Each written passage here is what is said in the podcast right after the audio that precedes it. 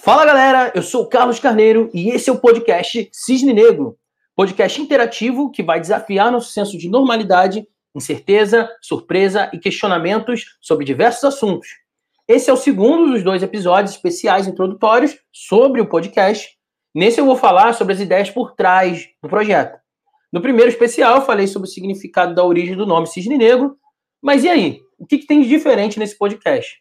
Bem, algumas coisas. Primeiramente, ele é interativo. Eu tenho convidados, que são as pessoas que são chamadas para falar de algum assunto ao vivo. A ideia é registrar um bate-papo que a gente não publicaria, portanto, perderia esses aprendizados em site. A plateia interativa, a princípio, entra para ouvir, mas também fala, questiona, considera e contribui com seus conhecimentos. Então, isso é muito importante na visão aqui do podcast.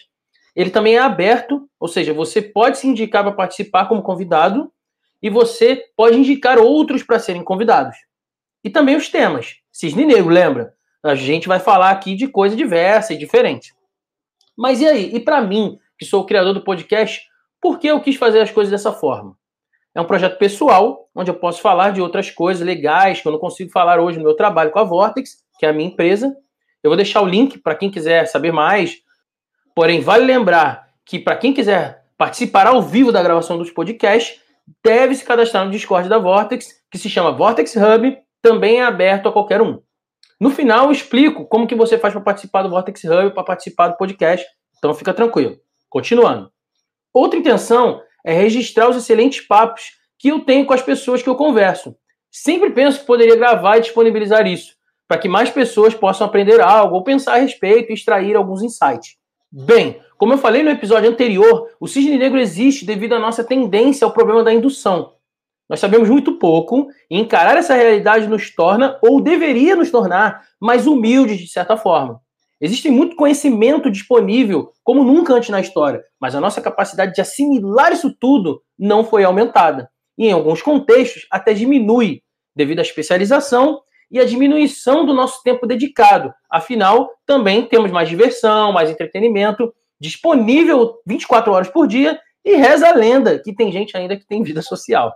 Brincadeiras à parte, a ideia aqui é trazer o que não está sendo dito ou o que está em algum ponto cego. O incentivo é nos tornar menos pessoas que acham que sabem muito e mais pessoas questionadoras, que desejam descobrir algo a mais, que dão espaço para ainda achar algo interessante e se surpreender com isso. Eu sou uma pessoa de inovação, eu sei que estar disponível a infinitas possibilidades é benéfico. E eu sei também que as pessoas já esperam de mim, ou aceitam, vamos dizer assim, que eu seja meio que fora do padrão. Mas fato é que a inovação nos ensina a lidar com incerteza, que é o território do cisne negro. Então, eu quero compartilhar com vocês um pouco de como lidar com essa ilusão de controle do que achamos que sabemos e começarmos a considerar o que antes a gente não considerava, porque estávamos viciados demais na simples repetição do passado, que já até perdíamos cenários melhores. Bem-vindo ao Cisne Negro, se quiser participar como convidado, indicar alguém ou participar como plateia interativa, acesse o link que vai estar aí no local adequado, na plataforma que você estiver acessando. Eu sou Carlos Carneiro e nos vemos nos próximos episódios.